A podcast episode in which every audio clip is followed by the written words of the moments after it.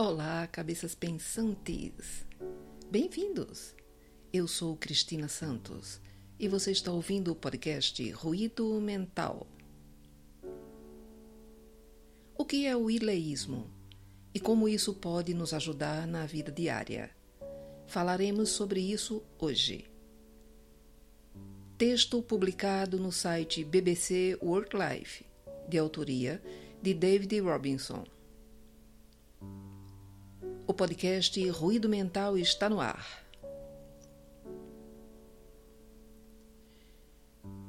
De forma simplificada, o ileísmo é a prática de falar sobre si mesmo na terceira pessoa em vez da primeira. É um recurso retórico frequentemente usado por políticos para tentar dar às suas palavras um ar de objetividade. Em seu relato, da Guerra da Gália, por exemplo, o imperador Júlio César escreveu: aspas, César vingou o povo. Fecha aspas. Em vez de eu vinguei o povo. A pequena mudança linguística parece colocada de modo a fazer com que a declaração se aproxime mais com o fato histórico, registrado por um observador imparcial. Para o ouvido moderno, o ileísmo pode soar um pouco bobo ou pomposo, a ponto de ridicularizarmos celebridades que optam por falar de si mesma na terceira pessoa. Pesquisas recentes na área da psicologia apontam, contudo, que ele pode trazer benefícios cognitivos concretos. Se estamos tentando tomar uma decisão difícil, falar de nós mesmos na terceira pessoa pode ajudar a neutralizar as emoções que podem desviar nosso pensamento, permitindo-nos encontrar uma solução mais sábia para o nosso problema. Para compreendermos esses benefícios, devemos primeiro examinar as maneiras pelas quais os cientistas medem o grau de sabedoria do raciocínio. Igor Grossman, da Universidade de Waterloo, no Canadá, foi um dos pioneiros do estudo científico sobre a sabedoria. Grossman baseou-se no trabalho de numerosos filósofos para catalogar uma série de componentes metacognitivos como humildade intelectual, reconhecimento dos pontos de vista dos outros e busca por resolução, por exemplo, que são comumente considerados essenciais para uma tomada de decisão sensata. Em um de seus primeiros estudos, o pesquisador pediu aos participantes que pensassem em voz alta sobre vários dilemas mundanos, enquanto psicólogos independentes avaliavam suas respostas a partir desses critérios. Grossman percebeu que esses testes de raciocínio sábio eram melhores do que os testes de QI para prever a satisfação geral das pessoas com a vida e a qualidade de seus relacionamentos.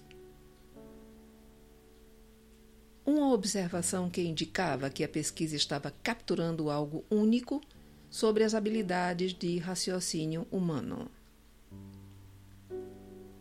Os estudos posteriores de Grossman revelaram que o nível de sabedoria do raciocínio das pessoas pode depender do contexto. Mais particularmente, ele descobriu que as pontuações que ele atribuía ao raciocínio sábio tendiam a ser muito mais altas ao considerar as situações das pessoas sobre terceiros do que em relação a seus próprios dilemas pessoais. O cientista chamou esse fenômeno de paradoxo de Salomão, em referência ao famoso rei bíblico por aconselhar os outros com sabedoria enquanto tomavam uma série de decisões pessoais desastrosas.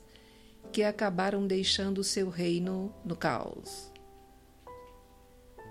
O problema parece ser que, ao fazermos escolhas pessoais, ficamos muito imersos em nossas emoções, que obscurecem nosso pensamento e nos impedem de colocar nossos problemas em perspectiva. Se recebi feedback negativo de um colega, por exemplo, meu sentimento de constrangimento pode me levar a ficar excessivamente na defensiva. Isso poderia me induzir a descartar os conselhos que ele me deu sem nem mesmo avaliar se poderiam ser úteis a longo prazo. E então vem a pergunta: o ileísmo poderia ajudar a resolver o paradoxo de Salomão?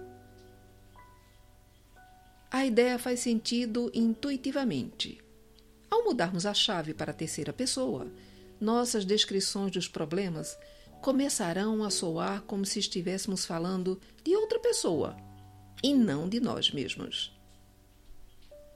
E essa sensação de distanciamento nos permitiria analisar a situação em perspectiva mais ampla, em vez de ficarmos presos em nossos próprios sentimentos. E foi exatamente isso que Grossman descobriu em um estudo com Ethan Cross, na Universidade de Michigan. Eles observaram que as pessoas que empregaram o ileísmo para falar sobre seus problemas mostraram maior humildade intelectual, capacidade de reconhecer a perspectiva dos outros e disposição para chegar a um acordo, aumentando suas pontuações gerais de raciocínio sábio. Os estudos mais recentes apontam que o uso regular do ileísmo pode trazer benefícios duradouros ao nosso pensamento. Em um experimento feito com Abigail Scholler, Anna Dorfman e outros pesquisadores, Grossman pediu aos participantes que mantivessem durante um mês um diário no qual descrevessem situações que estavam vivenciando no momento. Metade do grupo foi instruída a escrever em terceira pessoa, enquanto a outra metade foi instruída a escrever na primeira pessoa. O raciocínio dos participantes foi avaliado no início e no final dos testes. Como esperado, os pesquisadores descobriram que, ao longo do processo, os participantes que foram encorajados a usar o ileísmo em seus diários, viram um aumento em suas pontuações de raciocínio sábio. Ao nos estimular a colocar nossos problemas em perspectiva, o uso do ileísmo também pode nos ajudar a chegar a respostas mais equilibradas para as tensões diárias.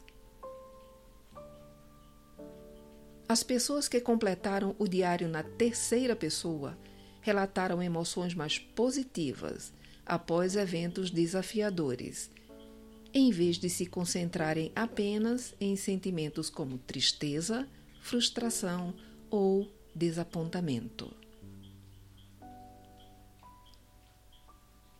Com base nessas descobertas, poderemos aplicar o ileísmo em nossas decisões grandes ou pequenas quer sejam provações no trabalho, conflito com os amigos ou com familiares. Poderemos descobrir que a análise dos problemas a partir de uma perspectiva em terceira pessoa ajudam a percebê-lo com mais clareza e objetividade. Não custa tentar.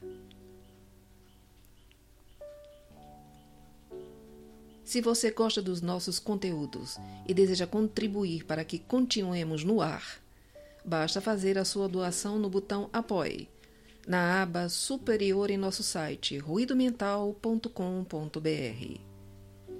Agradecemos desde já a sua ajuda e a sua audiência.